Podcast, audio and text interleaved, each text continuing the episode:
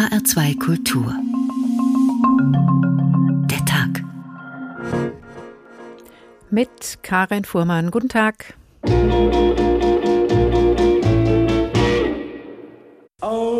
Das ist der romantischste Tag in meinem Leben. Diese Geschichte werden wir noch unseren Enkeln erzählen. Die Paarbeziehung soll ja ganz intensiv sein, ganz intensive Nähe. Wir wollen berührende Gespräche haben, einen leidenschaftlichen Sex natürlich auch. Wir wollen wenig Konflikte. Und wenn dieses Ideal nicht eintritt in der Paarbeziehung, dann begeben wir uns unter Umständen auf die Suche nach einem anderen Partner. Es fing mit Kleinigkeiten an. Und dann dein falsches Lachen. well, nun, Liebe ist immer kompliziert. Eine der großen Gefahren ist die Annahme, Liebe sei einfach oder entstehe natürlich. Das Geheimnis einer guten Ehe ist, dass man äh, viel miteinander redet und vor allen Dingen viel Zeit auch zusammen verbringt. Nähe und Sicherheit, Beziehung, das ist ein Grundbedürfnis. Aber ich glaube, es wird heute teilweise schwer gemacht. Ja, auf Tinder bin ich jetzt primär erstmal um Frauen kennenzulernen. Da bin ich, bin ich drauf, jetzt nicht in, nach der Liebe meines Lebens zu suchen.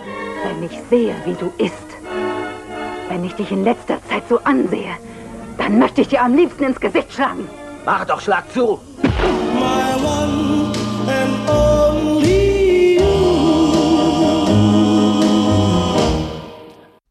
Pack schlägt sich, trennt sich oder verträgt sich wieder. Die lange Liebe.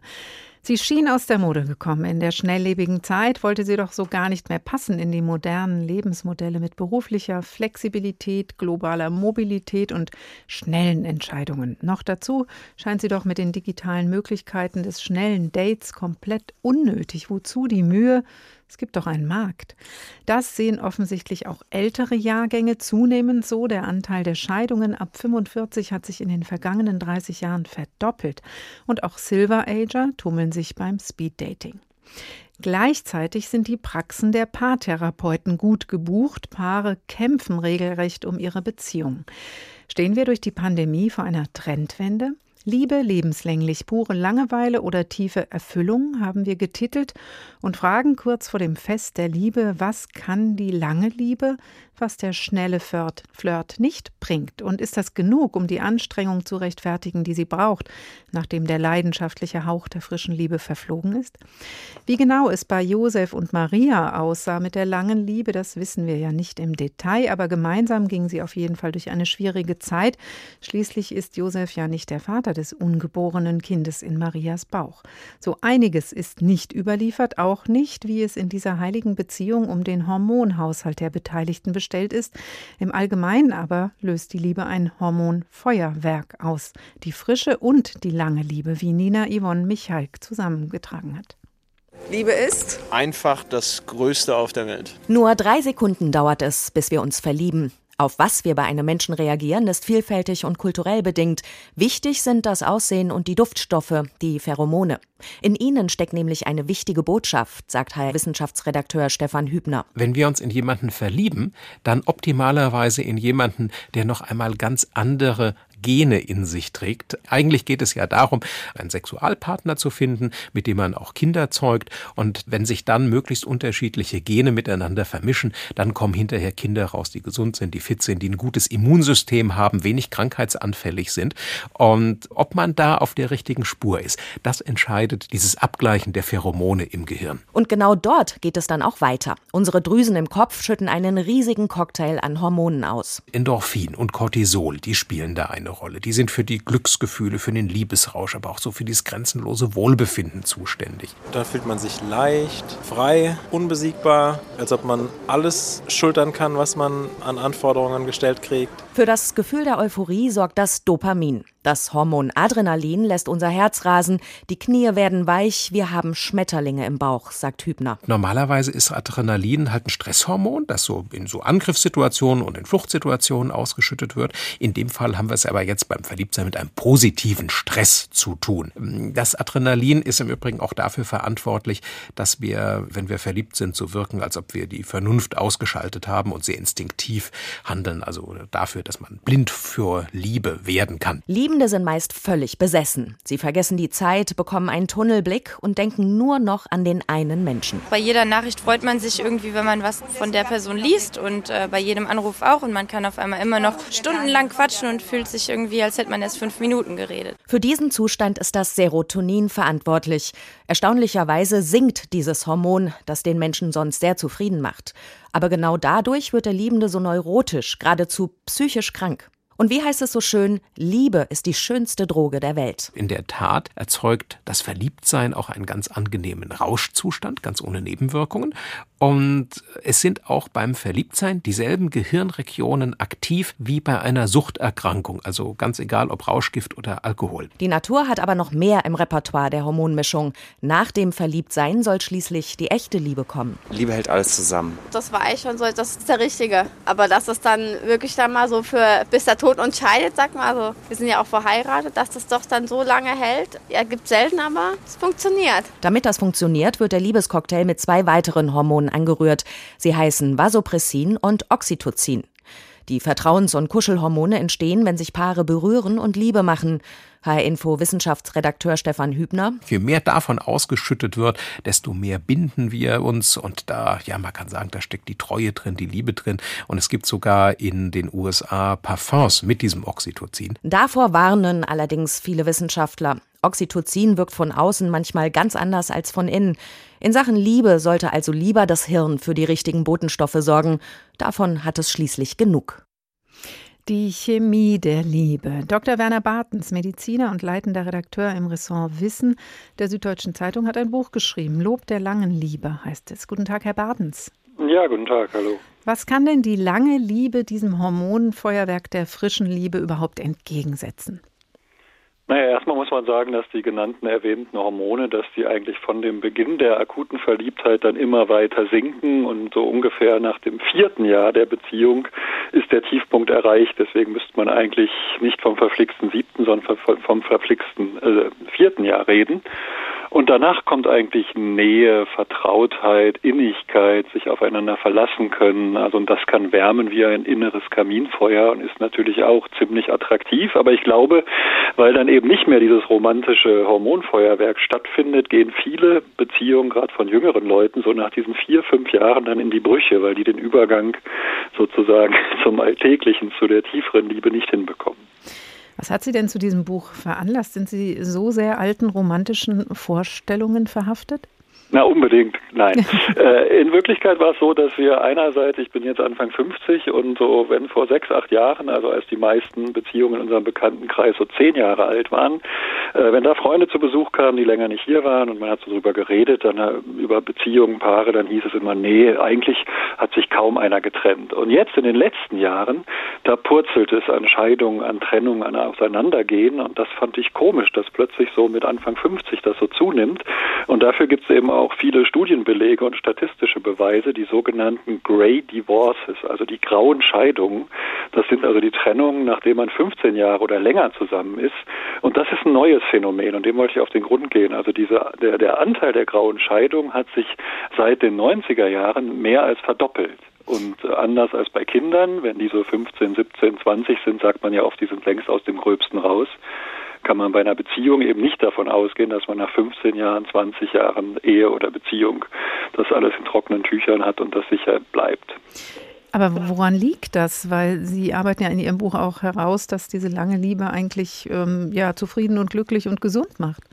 Ja, aber ich glaube, wir, die Liebe ist eine einzige Überforderung, was wir da mit unserem Partner anstellen. Wir erwarten ja so, beispielsweise der Mann soll dann so eine Mischung aus George Clooney und Elon Musk und dem netten Buschelkopf sein, der die Gemüsekiste vor die Tür stellt. Und äh, bei Frauen wünschen wir uns auch irgendwie so eine Kombination aus Mutter Teresa, Penelope Cruz und einem Unterwäschemodel. Und das kann natürlich keiner erfüllen, diese Erwartung, weder Männer noch Frauen. Äh, und dann gibt es ja diesen ja gesellschaftlich sehr verbreiteten Optimierungswahn, also dieses Genug ist nie genug und immer noch mehr. Und wenn ich ständig solche Zweifel, solche Fragen an meine Beziehung habe, dann kann das eigentlich nur sozusagen ins Unglück führen, weil das natürlich keiner erfüllen kann und ich nicht erwarten kann, dass nach zehn Jahren, 20 Jahren das noch genauso prickelnd und neu und aufregend ist wie am ersten Tag. Aber jetzt hat ja die lange Liebe in den letzten Jahrzehnten noch ein anderes Problem gehabt. Vor allem in den 60ern ist sie ja auch aus der Mode gekommen. Wer zweimal mit derselben pennt, gehört schon zum Establishment, wurde damals äh, rausposaunt, mit einem gewissen Machismus natürlich gewürzt. Das war kein mhm. umfassendes Maskulinum, Maskulinum, was da gemeint war. Also gab das da auch einen Image-Schaden für die lange Liebe? Ich weiß gar nicht. Es gibt natürlich den positiven Aspekt, dass im Zuge von Gleichberechtigung und ökonomischer Unabhängigkeit, besonders auch der Frauen, es mittlerweile möglich ist, sich zu trennen, wenn es nun wirklich nicht mehr geht und nur noch Destruktivität und Zerstörungswut gegenseitige dominieren. Also dann ist natürlich auch Beziehung, Ehe, Partnerschaft nicht mehr gesund. Aber ich glaube auch, gerade wo Sie diese Zeit ansprechen, ich rede da immer von der mehrfach ungesättigten Stones-Generation, also denen, die so zwischen 1945, 50 und 1970, 75 geboren sind, weil man nämlich weiß aus vielen Untersuchungen, dass keine Generation vorher und übrigens auch nicht die, die danach kommen, so selbstbezogen, narzisstisch, um sich kreisend war oder ist wie diese. Und die haben deswegen auch, wenn sie jetzt inzwischen Anfang, Mitte 50 oder in den 60ern sind, immer noch das Gefühl, so wie diese alten Konstantin Wecker und Gitte-Lieder, da dieses Genug ist nie genug und äh, ich will alles und zwar sofort, wie das alles hieß. Also es muss immer weitergehen, immer besser. Und äh, das wird dann ungern akzeptiert und dann wird auch wie so eine Plus-Minus-Schaden-Nutzen-Bilanz wird dann da abgewogen und so geguckt, so, naja, was sind die Pluspunkte, was die Negativpunkte, habe ich überhaupt noch was davon, bringt mir das was? Und dann kommt es eben leider oft zur Trennung, wenn da so eine ökonomische Bilanz gezogen wird.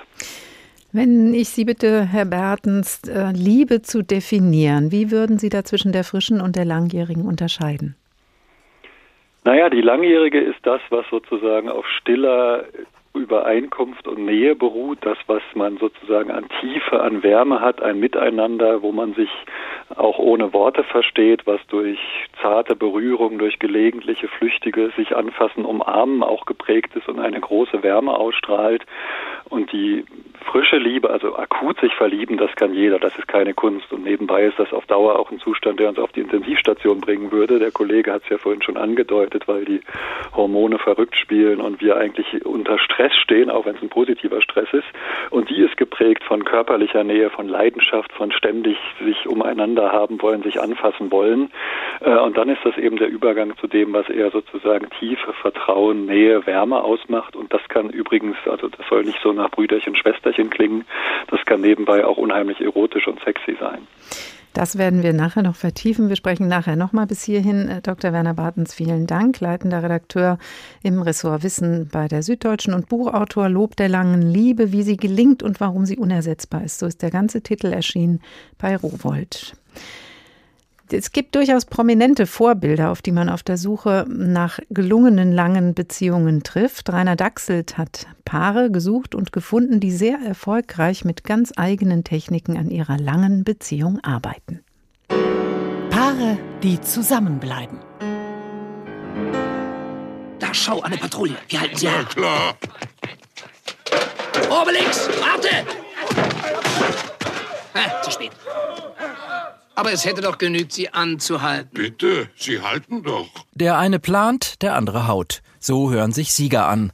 Asterix und Obelix sind das Paar, in dem die Gegensätze sich nicht nur anziehen, sondern perfekt ergänzen.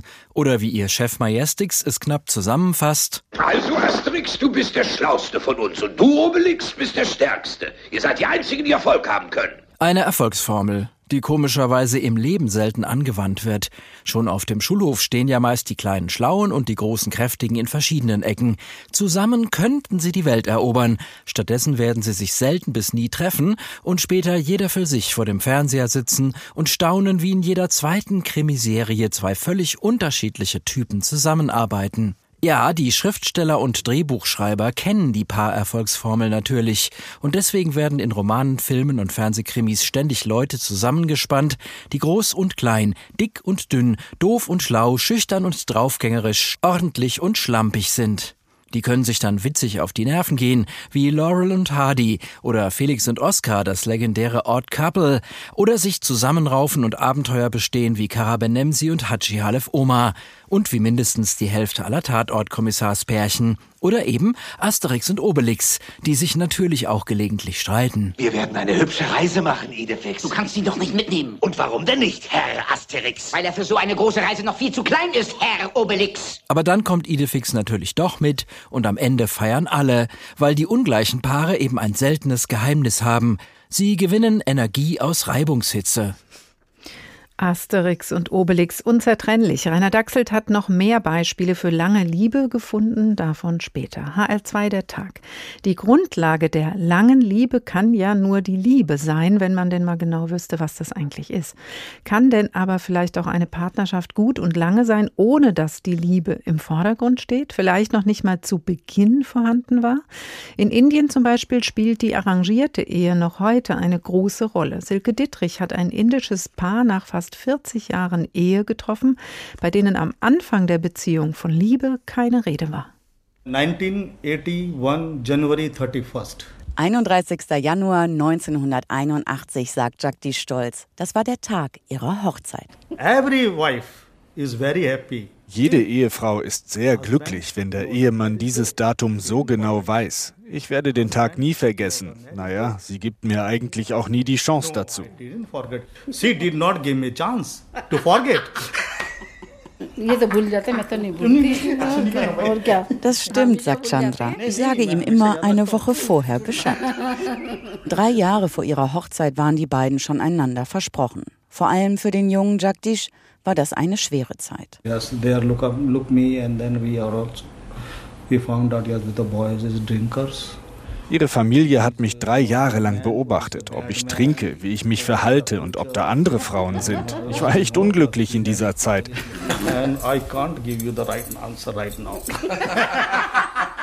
Aber ob ich wirklich eine andere Frau vor ihr hatte? Diese Frage kann ich jetzt auf keinen Fall hier beantworten. Meine Frau sitzt ja gleich hier neben mir. Das ist ein sehr gefährliches Thema.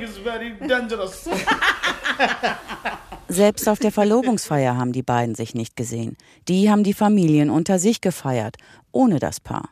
Am Tag der Hochzeit, sagt Chandra, sei sie daher sehr aufgeregt gewesen. Es hat damals so geregnet und trotzdem sah er so gut aus. Und kurz darauf lebte Chandra mit einem ihr völlig fremden Mann zusammen. Erst war es ein seltsames Gefühl, aber er war gesund und ich habe den besten Mann von allen meinen Schwestern abbekommen. Ja, das ist die Wahrheit. Aber ich muss auch sagen, er war sehr geizig. Er wollte mir nie etwas kaufen. Eine Liebesheirat wäre für die beiden nicht in Frage gekommen. Ich glaube nicht an eine Liebesheirat. Ich habe viele Fälle gesehen, da ist es richtig schief gelaufen. Erst ist alles offen und toll und nach der Hochzeit haben sie gar nichts Neues mehr. Die Liebe ist dann schnell vorbei.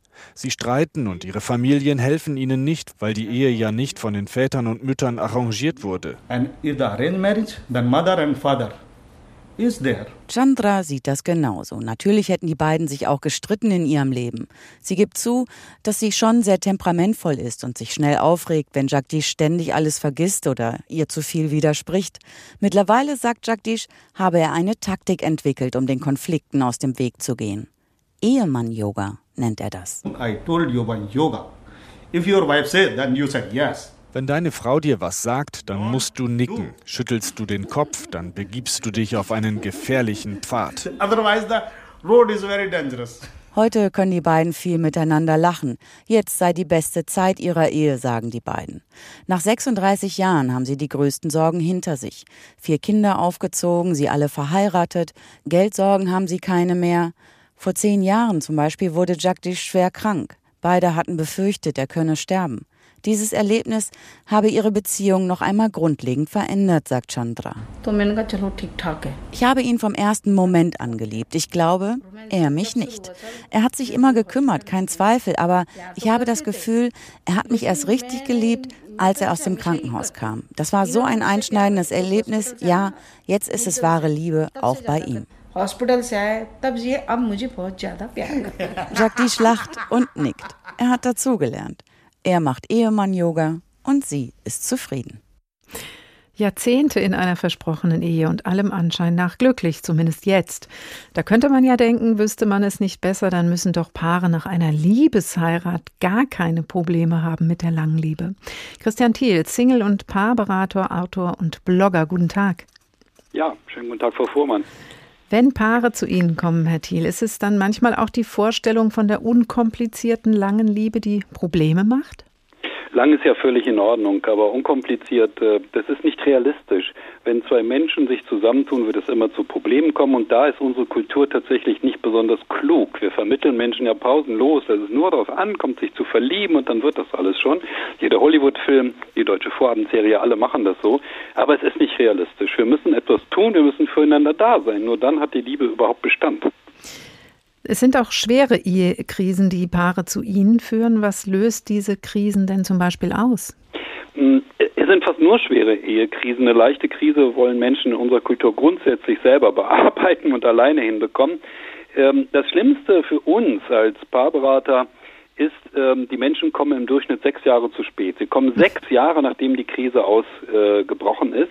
Ähm, und ich sage mal, das ist dann ungefähr so, als wenn jemand merkt, also der Auspuff knattert und dann wartet er sechs Jahre. Das macht kein Mensch. Aber in der Liebe machen wir das und glauben, ach, das wird schon wieder. Auslösen kann eine Krise alles. Es ist völlig einerlei. Wir müssen nicht mal was dafür tun. Es reicht völlig aus, dass wir eine Zeit lang ein bisschen zu gleichgültig aneinander vorbeileben und äh, beide fühlen sich etwas unterversorgt und jeder wendet sich jemand anderen zu ähm, oder der Mann stürzt sich in die Arbeit, äh, die Frau äh, hat einen netten Sporttrainer. Ähm, es ist völlig einerlei, was es ist. Ähm, wir müssen uns bewusst sein, dass wir für den anderen da sein müssen und zwar Tag für Tag. Das ist das Entscheidende und wenn wir das aus dem Auge verlieren, ja, dann kann jede Ehe in die Krise geraten. Im Übrigen fast jede Ehe, die ein bisschen länger dauert, also über zehn Jahre, kommt irgendwann in eine Krise. Das ist ein seltener Fall, dass ein Paar nun nie eine Krise gehabt hat. Ja, ist immer die Frage, was eine Krise ist, ob der Auspuff wirklich laut knattert oder wie Sie sagen, man einfach weiterlebt. Das klingt ja so, als wenn Sie sagen, sechs Jahre zu spät, dann heißt das, die Paare sind oft schon richtig drin in der Krise, bis sie dann zu Ihnen finden. Wie ähm, sehr sind Sie denn dann bereit, die Paare, wenn sie dann bei Ihnen sind, Herr Thiel, auch dafür zu arbeiten, Arbeit zu investieren, dass es eben jetzt doch die lange Liebe bleiben kann?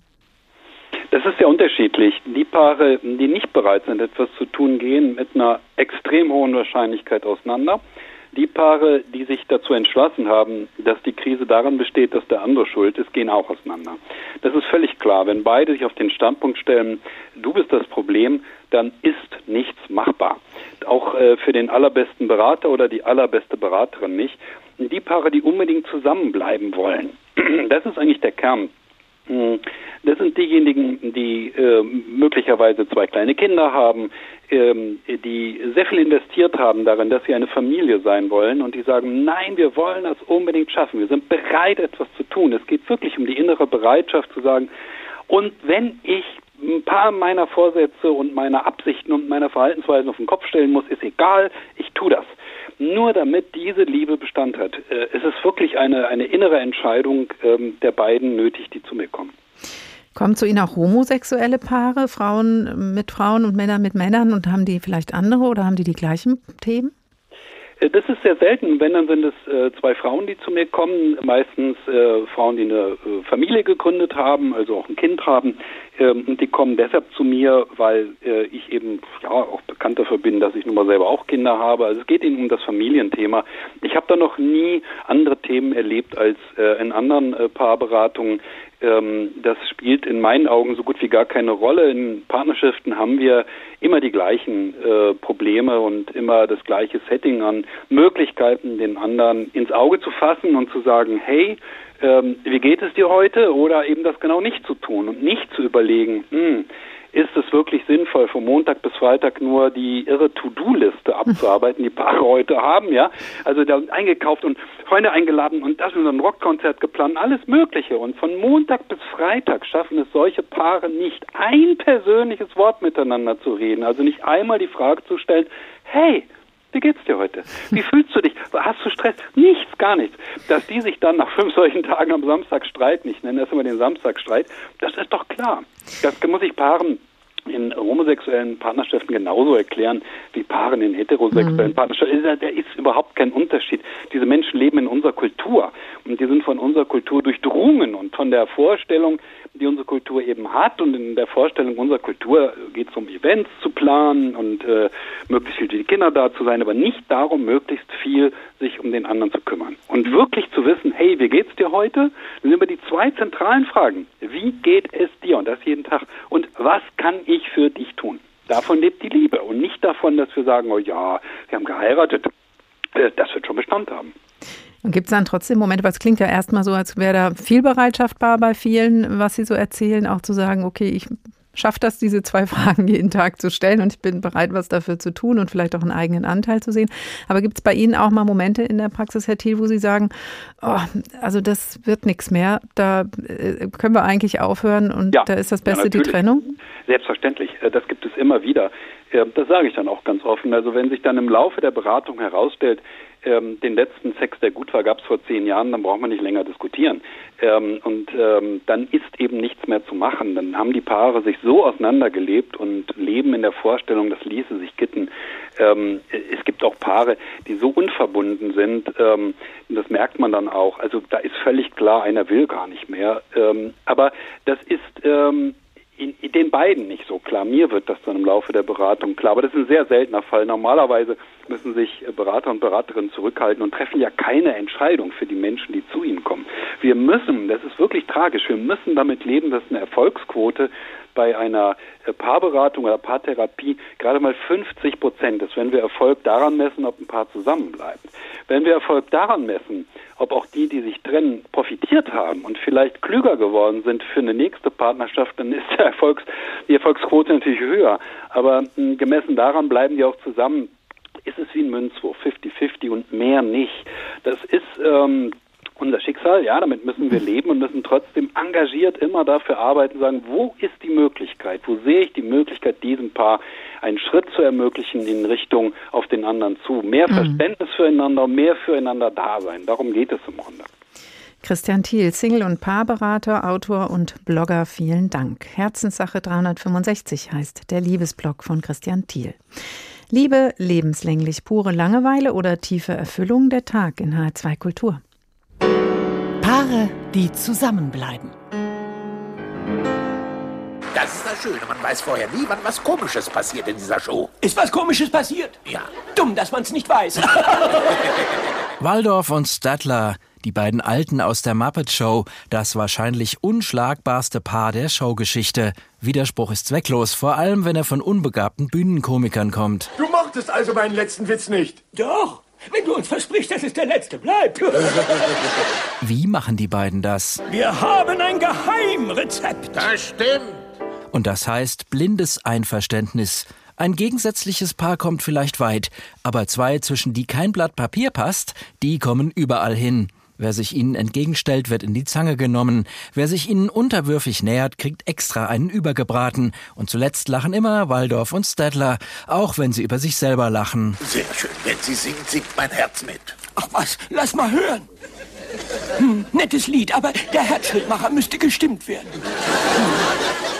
Ja, bevor man einen Witz auf ihre Kosten gemacht hat, haben sie schon zwei bessere über sich gemacht. Waldorf und Stettler sind das virtuose Paar. Sie sind so lange zusammen, dass sie jeden ernst gemeinten Streit, jedes Missverständnis schon lange hinter sich haben und ihre ganze Energie darauf verwenden können, sich kunstfertig die Bälle so lange zuzuspielen, bis allen Betrachtern schwindlig wird. Ach, äh, weck mich doch bitte, wenn das Programm anfängt.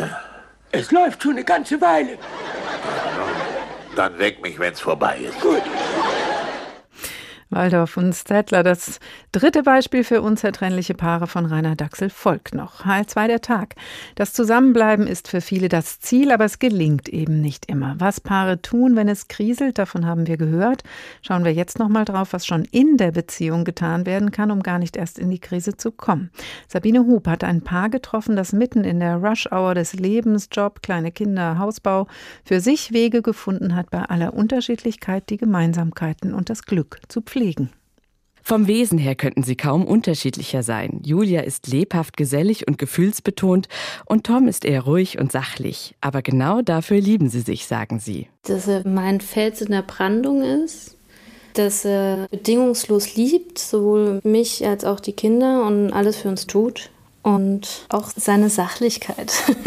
dass meine Frau unglaublich intelligent ist, das mag ich an ihr. Sie ist sehr emotional, das finde ich ganz toll. Und wesentlicher Bestandteil ihrer Emotionalität ist ihre Warmherzigkeit. Also sie kann unglaublich intensiv lieben. Zwei verschiedene Puzzleteile, die sich perfekt ergänzen, so sehen sich Julia und Tom. Sie finden es wichtig, den Partner nicht zu verbiegen und ihm auch Freiraum zu lassen. Sportabende oder Treffen allein mit Freunden müssen drin sein. Wir lieben uns und wollen, dass der andere glücklich ist und dann ist es jetzt für mich auch ein Selbstverständnis, dass ich meiner Frau das gönne, wenn sie das Bedürfnis hat, vielleicht öfter auszugehen als ich. Und wenn ich weiß, ihr geht's gut, dann fühle ich mich auch gut. Zeit für sich alleine zu haben, finden die beiden also wichtig, aber auch Zeit zu zweit. Im Alltag reicht die Zeit oft kaum für mehr als ein paar Sätze wie Holst du morgen die Kinder ab oder ich? Dabei sind Gespräche ganz wichtig für ihre Beziehung, sagt Julia. Die Momente, wo wir merken, jetzt können wir uns mal hinsetzen und auch mal reden, kommunizieren, das bringt total viel, weil wir dann auch mal zusammen lachen können. Also es geht nicht nur um irgendwie Organisation und wie sieht der nächste Tag, die nächste Woche aus. Und was oft zu kurz kommt, und ich merke, es tut dann auch immer gut, sich auch besinnen und sagen, warum man den anderen gern hat. Geschenke bedeuten Julia und Tom nichts, auch nicht am Valentinstag. Sie freuen sich am meisten über die kleinen Aufmerksamkeiten im Alltag. Wenn er sagt, war jetzt eine anstrengende Woche mit Kindern und allem drum dran für dich, nimm dir doch mal den Sonntag und geh mit einer Freundin in die Sauna. Oder sagt, heute Abend auch mal ein Babysitter und wir gehen was essen. Also das bedeutet mir eigentlich am meisten zu sehen, dass er sieht, wie bin ich, was brauche ich gerade. Das sind so die kleinen Aufmerksamkeiten. Klingt ja eigentlich ganz einfach mit der langen Beziehung. Noch einmal Werner Bartens, Mediziner und Wissenschaftsredakteur bei der Süddeutschen. Do's and Don'ts sind ja auch in Ihrem Buch Lob der langen Liebe versammelt. Sie sprechen da von toxischen Fragen. Welche sollten denn die Paare lieber lassen?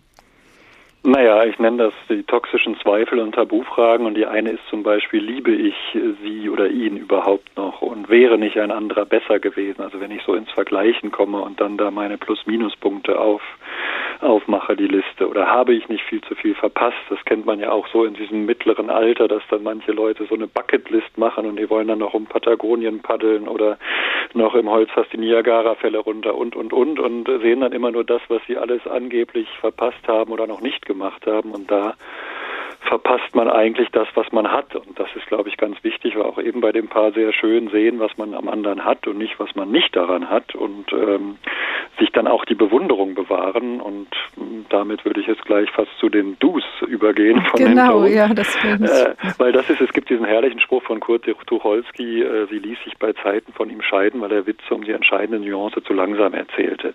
Und das zeigt, finde ich, wunderbar, wie aus was, was man anfangs vielleicht ganz toll fand, so charmanter Unterhaltung, Unterhalter, toller Erzähler.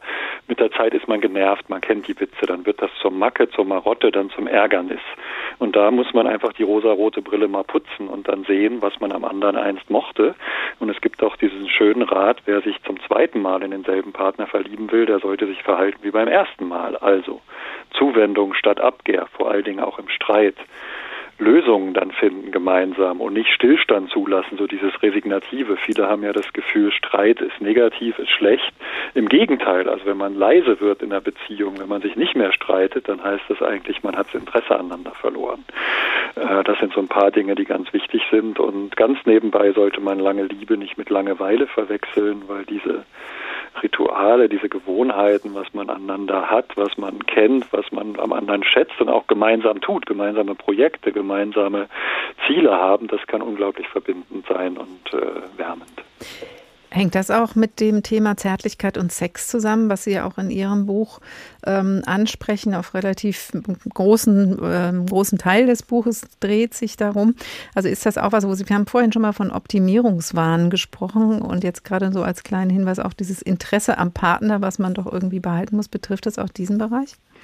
Ja, aber da sollte man nicht unterschätzen, es ist nicht das gleiche Berührung und Sex und Zärtlichkeit, sondern äh, wie viel auch sozusagen die, den Arm auf die Schulter legen, sich mal über den Unterarm, über die Hand streicheln, sich zum Abschied oder zur Begrüßung einen Kuss geben. Also so diese flüchtigen Berührungen, die deswegen noch nichts mit Erotik oder gar Sex zu tun haben, die sind extrem wichtig. Äh, Berührung ist die erste Sprache als Baby, bevor wir irgendwas anderes können, verstehen wir Berührung. Und äh, da ist es ganz, ganz wichtig. Und was das Thema Sex angeht, da gibt es auch den ja banal klingenden, aber wichtigen Rat, wer Sex haben will, und das wollen ja die meisten Paare, der sollte auch die Gelegenheit dafür entstehen lassen. Und meist ist das in so einer Alltagswurstigkeit und dem, ach ja, hat jetzt ja eh nicht mehr so hingehauen oder nicht so Spaß gemacht, schafft man sich gar nicht die Möglichkeit dazu. Und ähm, das ist irgendwie, erfordert dann auch eben es im Alltag, dass man sich da überhaupt wieder darauf einlässt, nicht jetzt nach Terminplan oder nach Stundenplan, aber überhaupt sagen, okay, wir lassen es jetzt zu, dass es überhaupt wieder dazu kommt.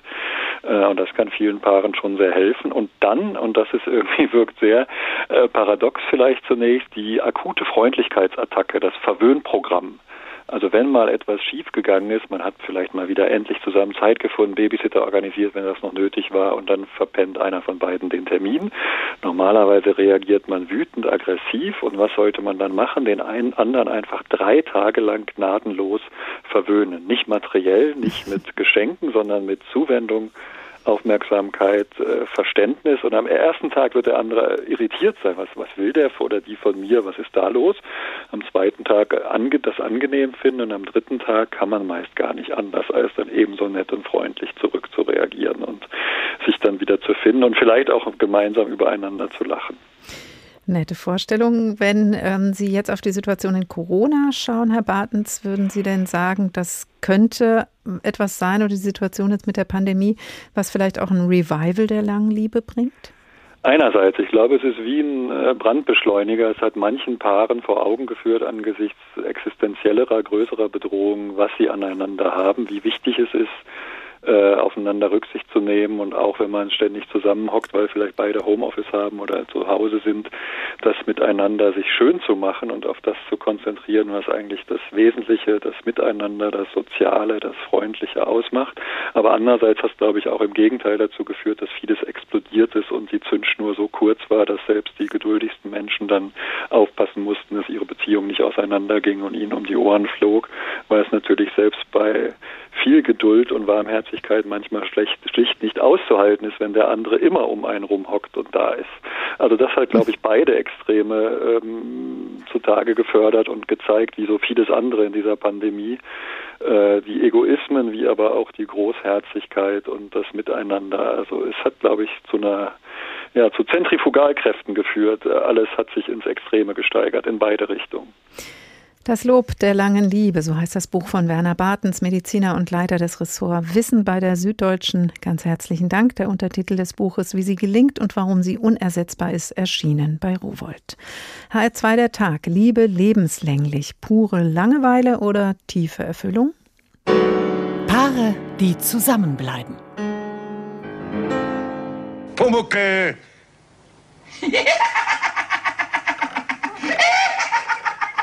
Pumuckel verschwindet, niemand ihn findet, weil es nicht gibt, was man nicht sieht. Niemand außer mir. Meister Eder und der Pumuckel. Ein Paar, bei dem der eine für den Rest der Welt unsichtbar ist. Das ist eine seltene, aber innige Paarbindung. Mein Freund Harvey, der unsichtbare Hase, beschützt seinen Kumpel Elwood. Und Sokrates hört in entscheidenden Momenten auf sein Daimonion, einen Schutzgeist, der ihm von falschen Entscheidungen abrät. Eine falsche Entscheidung wäre zum Beispiel, den unsichtbaren Freund eifersüchtig zu machen, denn der hat ja niemanden außer der Person, die ihn sieht. Es ist also sehr unklug, wenn Meister Eder einen Gartenzwerg in die Werkstatt lässt. Solche ungebetene Konkurrenz ruft heftige Reaktionen beim Pumuckel hervor. Da liegt der dumme Gartenzwerg, die Scherben sind Pumuckels Werk. Pumuckel ist jetzt voll des Glücks, der Zwerg ist jetzt in tausend Oh, ui, das ist ein schönes Gedicht. Und so geht es allen, die versuchen, zwischen Meister Eder und den Kobold zu kommen. Meister Eder duldet es, denn er ist der weise Part in einer abgeklärten Herr-Knecht-Beziehung. Das ist sonst eine explosive Kombination. Entweder quält der Knecht den Herrn wie die Diener in der Commedia dell'arte oder der Herr quält den Knecht wie Don Quixote den Sancho Panza. Meister Eder dagegen beschränkt sich auf gelegentliche Stoßseufzer. Hier hat man alle bei plus Ärger. Jetzt darf ich die Scherben wieder zusammenkehren. Der liebe, ordentliche Pumuckel hilft dir dabei. Mit Vergnügen, jawohl. Ja, mhm. Denn eine Freundschaft mit einem für alle anderen unsichtbaren Kobold ist so wertvoll, dass man sie durch nichts auf der Welt aufs Spiel setzen will. Meister Eder und sein Pumuckel durften natürlich nicht fehlen in dem Reigen der Unzertrennlichen von Rainer Dachsel, HR2 der Tag. So schön die Beispiele sind, prominent oder alltäglich, für manche ist die lange Liebe einfach nichts oder es hat eben noch nicht geklappt, der die richtige ist noch nicht gefunden. Und nur wegen der Corona-Pandemie sämtliche Bedürfnisse und auch die Suche nach Partnerin oder Partner einstellen, dafür dauert diese Pandemie einfach zu lang, sagen sich viele und sind weiterhin auf Dating-Plattformen unterwegs, wie Janika Kämmerling erfahren hat. Weil ich wissen wollte, wie Online-Dating in Zeiten von Corona abläuft, habe ich mich kurzerhand selbst bei zwei Anbietern angemeldet. Ich habe ganz offen in mein Profil geschrieben, dass ich nicht nach Dates suche, aber nach Leuten, die mit mir darüber reden. Und das haben sie getan. Ja, auf Tinder bin ich jetzt primär erstmal, um Frauen kennenzulernen, sage ich mal in erster Linie.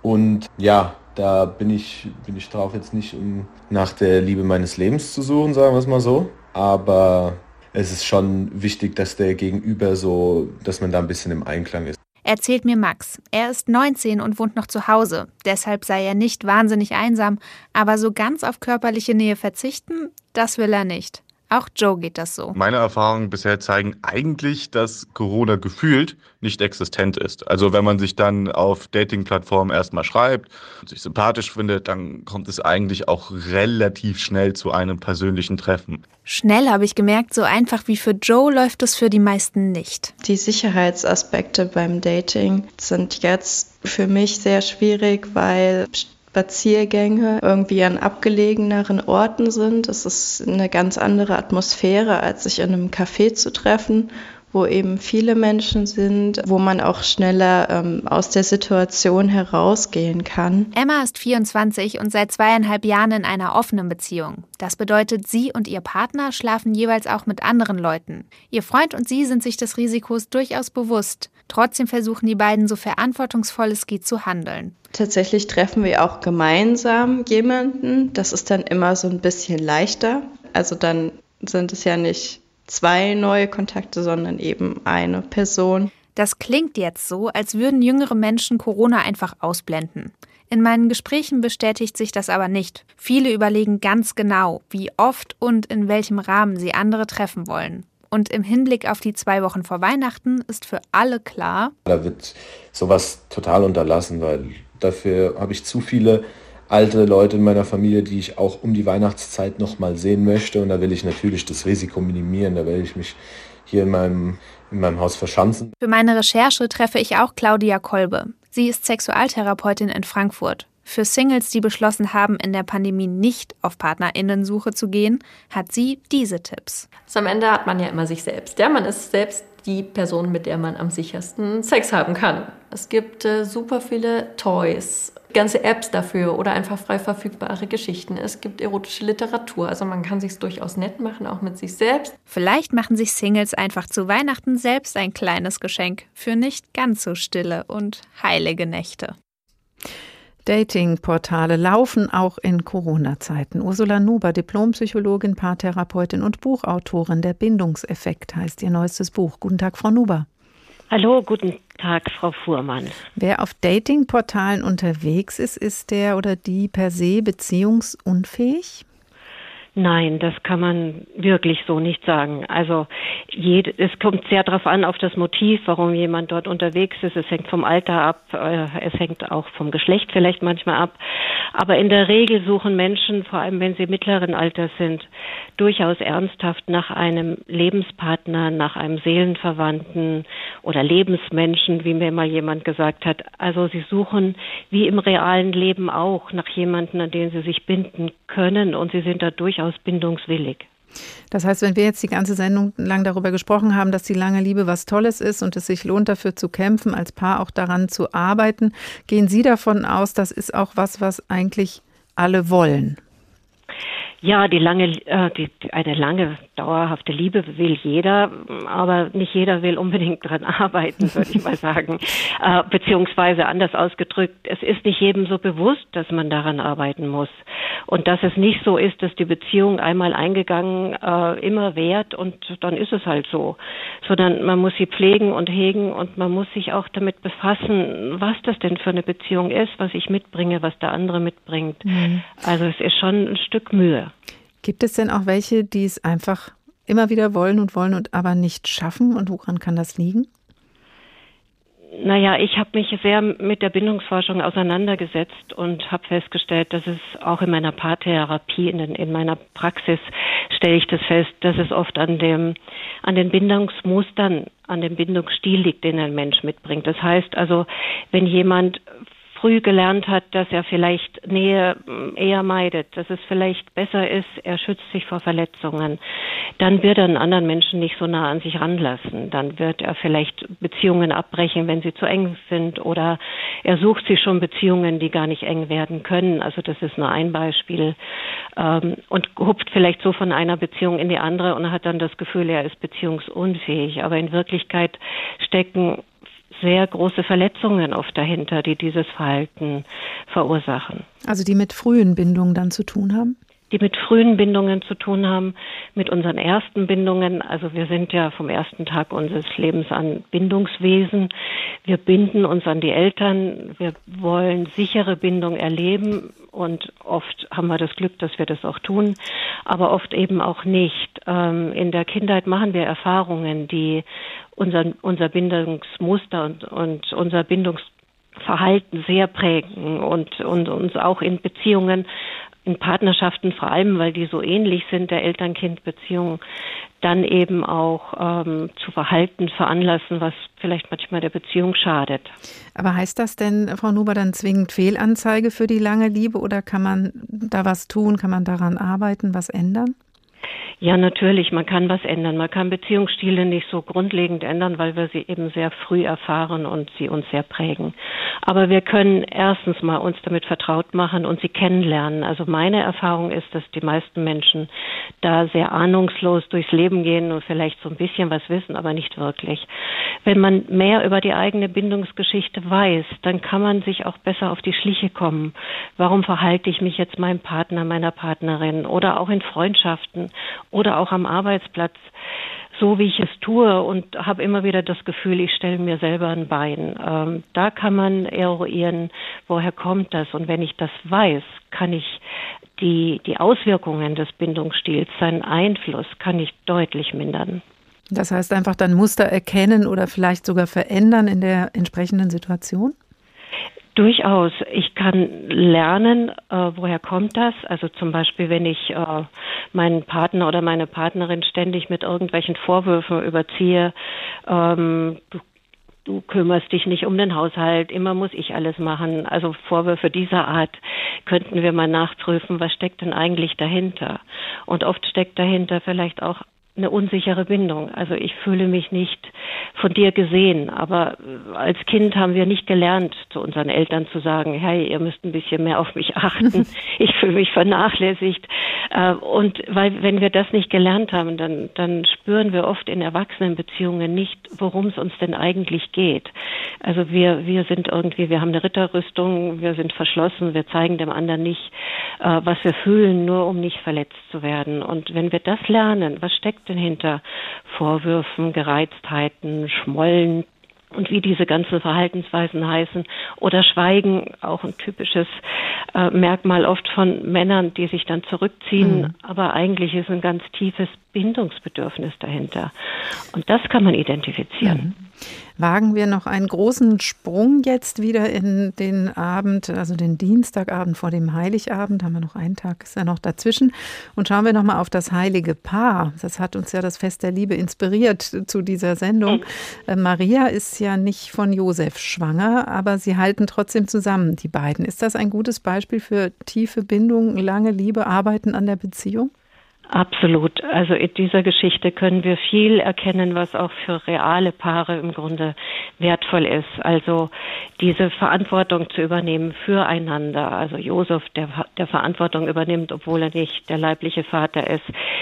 Das ist ja auch eine Realität in vielen Beziehungen heute. Patchwork-Familien äh, müssen wir gestalten, müssen wir äh, gut leben. Wir können äh, gemeinsame Herausforderungen müssen wir bewältigen oder der Stress des Alltags, das ist unser gemeinsamer Stress des Alltags.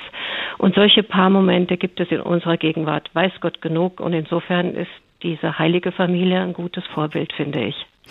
Ursula Nober, Diplompsychologin, Paartherapeutin, ganz herzlichen Dank. Das Buch heißt Der Bindungseffekt und ist gerade bei Piper erschienen. Wenn es bis ins höhere Alter noch nicht geklappt hat oder dann aber doch irgendwann vorbei sein sollte mit der ersten langen Liebe, aus welchen Gründen auch immer, und der Wunsch nach einer festen Beziehung aufkommt, dann gibt es noch eine Chance und das für Sie zum Schluss. Doris Weber hat Menschen getroffen, die über 60 auf der Suche nach einem anderen Menschen sind, für einen näheren Kontakt zumindest. Liebe kennt auch keine Altersgrenzen. Speed Dating für Silver Ager. Meine Damen und Herren, wenn Sie mir noch einen kleinen Moment zuhören. Ich weiß, Sie sind jetzt begierig, einander kennenzulernen, aber einen kleinen Moment. Ich erkläre ja. Ihnen jetzt noch mal den Ablauf. Einen guten Tag. Es wird so sein, jede Runde dauert sieben Minuten. Nach Ablauf der Runde läute ich mein Glöckchen.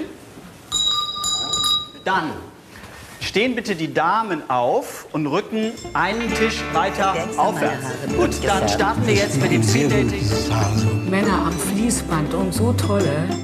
Ich komme mir vor wie auf dem Markt.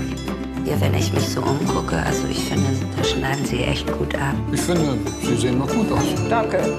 Sie sehen aus, als seien Sie mal ein wilder Flieger gewesen. Mhm. Wer hat Ihnen diesen schönen Schlips geschenkt? Heute sehen die Männer aus, als kämen sie gerade aus dem Kindergarten. Ein bisschen aufregend ist es ja doch.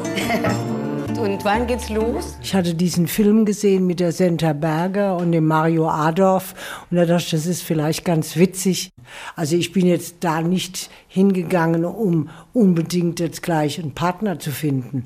Einfach mal zu sehen, wie sowas geht. Ich hatte auch diesen Film gesehen mit Senta Berger und war eigentlich doch sehr motiviert, weil ich mir dachte, das könnte man selbst auch mal erleben und könnte eigentlich auch mal auf Teilnehmerinnen zugehen, um mal zu sehen, wie man selbst wirkt, selbst auch nach all diesen vielen Jahren, was man in diesem Altersbereich an Interessenten vorfindet. Wir wollen heiraten jetzt, weil wir einfach denken, das gehört jetzt auch dazu, zu dieser tollen Liebe und dem Glück, dass wir uns im hohen Alter noch getroffen haben.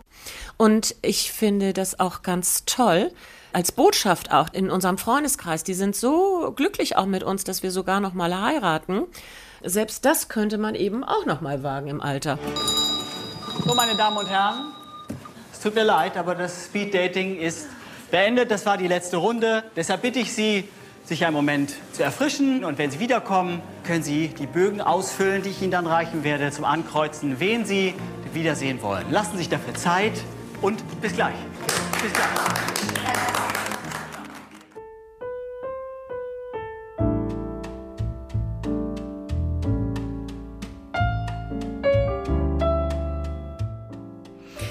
Da geht noch was bei der frischen Liebe über 60. Und das war der Tag für heute. Kurz vor dem Fest der Liebe haben wir die Liebe gefeiert. Die Sendung zum Nachhören finden Sie wie immer unter hr2.de oder in der ARD Audiothek Der Tag HR2. Ich heiße Karin Fuhrmann und wünsche Ihnen noch einen schönen Abend.